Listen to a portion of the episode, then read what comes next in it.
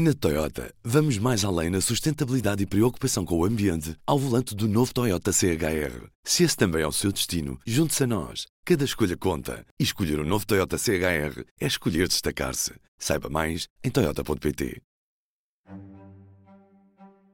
Viva! Este fim de semana soubemos que António Costa faz parte da Comissão de Honra de Luís Filipe Vieira na candidatura às eleições no Benfica.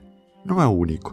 Por lá estão também deputados de vários partidos. Está lá o presidente da Câmara de Lisboa, Fernando Medina. Está lá também o presidente da Câmara do Seixal, eleito pela CDU. Mas até onde é que deve ir a relação entre futebol e política?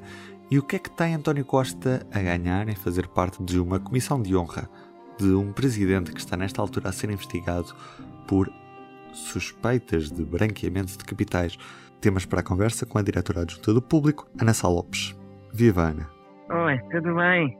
Não vou fazer nenhum comentário sobre um assunto que não tem rigorosamente nada a ver com a vida política, nem com as funções que exerce, que exerci. Passado é um assunto, é um assunto completamente estranho a vida líderes, política. Todos os líderes políticos se comentaram Certo? essa sua Eu- ligação. mas isso, a liberdade de expressão é, é felizmente algo que existe em Portugal. Da minha parte, da minha parte, não faço nada, nenhum comentário, não tenho nada a dizer sobre uma matéria que não tem rigorosamente nada a ver com a minha vida política. O que é que António Costa ganha em fazer parte da comissão de honra de Luís Filipe Vieira às eleições no, no Benfica? Bem, do meu ponto de vista, não acho que ganho nada. Acho que, antes, pelo contrário, eh, ninguém compreende a decisão dele, ninguém compreende porque é que ele aceitou. Ninguém. Porque, de facto, não ganha nada com isso. Não, obviamente que Luís Filipe Vieira é uma pessoa que está. que tem vários casos judiciais às costas. Eh, nomeadamente a empréstimos ao novo banco, que é uma coisa que está sob alçada do governo via fundo de resolução. Tudo isto é muito complicado e não se consegue perceber, eh, a não ser a cegueira desportiva, que tenha levado o António Costa a tomar esta decisão. Não, não, é, não, é, não, é, não é possível conceber.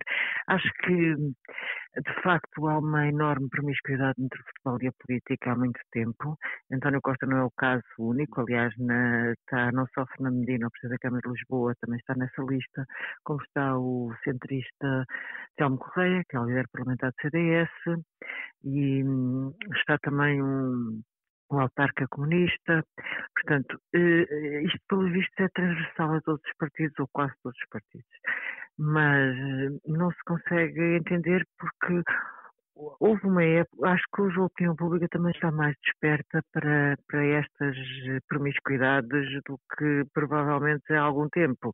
E eu acho que António Costa vai pagar caro não ter percebido que não podia estar eh, na comissão de honra de Luís Filipe Vieira. Acho que provavelmente não perguntou a muita gente se devia fazer ou não, tomou uma decisão, enfim, que se- devem ter convidado isso logo que sim, mas, eh, mas acho que, que acho que uma grande parte do país eh, já não desculpa este tipo de, de, de atuações, este tipo de promiscuidades.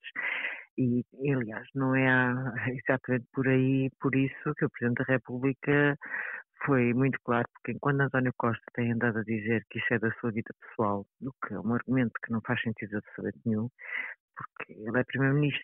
eh, Quer dizer, não, não, não foi, o Vieira não foi convidar eh, o chamado Zé da Esquina, não é? Quer dizer, o Vieira foi convidar o Primeiro-Ministro, tá, que por acaso é sócio do Benfica.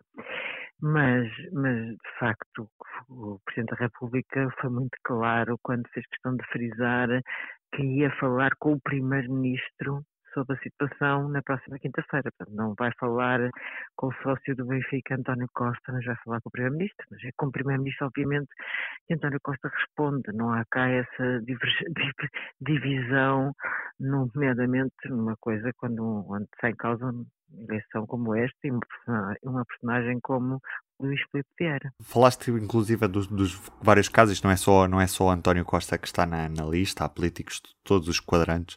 Até onde é que pode e deve ir a relação entre o futebol e a política, na tua opinião? Ou devem ser mundos completamente separados? Eu acho que deveriam ser mundos completamente separados. Acho que não faz sentido nenhum. Aí vai, na verdade, que se diga que Rui Rio percebeu que os mundos deviam ser completamente separados há muitos anos. Mesmo muitos anos. Foi quando, pela primeira vez, se candidatou à Câmara do Porto, fez questão de dizer que esses mundos deviam ser completamente separados. E, e fez bem, na minha opinião. Fez bem fez bem e não, fez bem, ganhou eleições, ganhou duas vezes as eleições, portanto, o facto dele ter querido uh, estar distante do Futebol Clube do Porto uh, não, não, não diminuiu perante o eleitorado, antes pelo contrário, não é? ganha as eleições com, esse, com essa posição. Portanto, isso prova que as pessoas já acham que os mundos devem ser separados. As pessoas gostam, obviamente, do, dos clubes e têm preferidos entre os possíveis presidentes, mas, mas, mas percebem que se deve separar as águas. Neste caso, era bom que tivessem ficado separadas. É evidente que se fala mais de António Costa do que nas outras pessoas dos outros partidos que estão, que estão na lista, porque António Costa é primeiro-ministro. É, muito, é tão simples quanto isso. Quer dizer, é uma questão de é, não é uma questão da sua, da sua vida pessoal.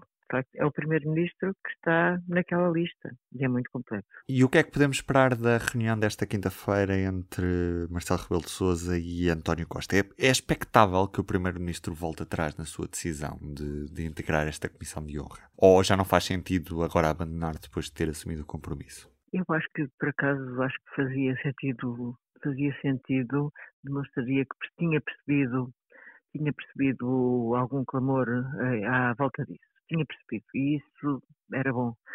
Era bom que ele tivesse percebido. Mas eu não acredito que isso vá acontecer. De facto, não acredito que não acontecer. Primeiro, isto é uma pessoa muito, muito teimosa. Eh, e a partir do momento em que tomou aquela decisão, eu duvido que volte atrás. Embora acho que, que era bom que o fizesse. Uhum, muito obrigado. Obrigada, Ruben. Um beijinho para ti. Obrigada, obrigada, obrigada.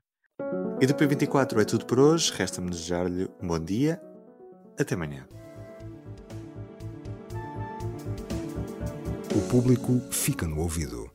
Na Toyota, vamos mais além na sustentabilidade e preocupação com o ambiente ao volante do novo Toyota CHR. Se esse também é o seu destino, junte-se a nós. Cada escolha conta. E escolher o um novo Toyota CHR é escolher destacar-se. Saiba mais em Toyota.pt.